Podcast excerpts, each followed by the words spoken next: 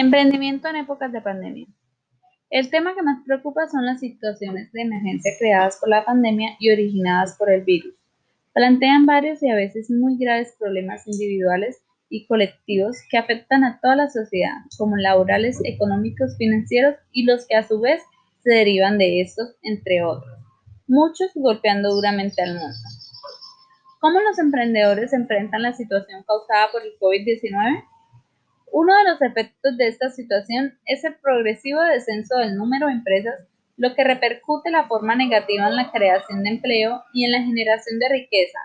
Por ello, la puesta en marcha sobre aquellos resultados que muestran cómo los emprendedores han tenido que adaptarse a estas nuevas circunstancias, enfrentándose a desafíos como la falta de financiamiento, la disminución del capital humano o la percepción de nuevas oportunidades que se convierten en negocios viables. Emprender hoy, por tanto, no es más fácil que emprender hace décadas.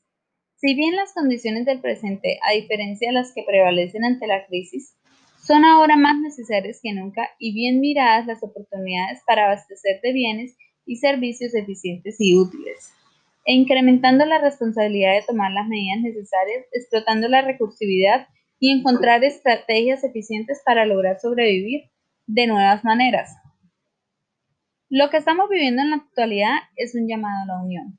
La cantidad de afectados aumenta día a día y la situación nos está paralizando.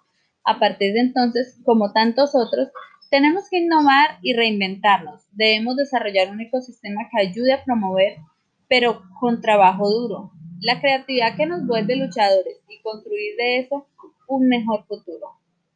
En este momento de incertidumbre y de retos que muy seguramente como emprendedores no habíamos vivido antes, tenemos la responsabilidad de aportar desde nuestra posición con soluciones que ayudan en la contención del riesgo de contagio y de esta misma manera a la normalización de la situación, confiando que con ello logremos superar esta crisis y ese será uno de los retos más grandes.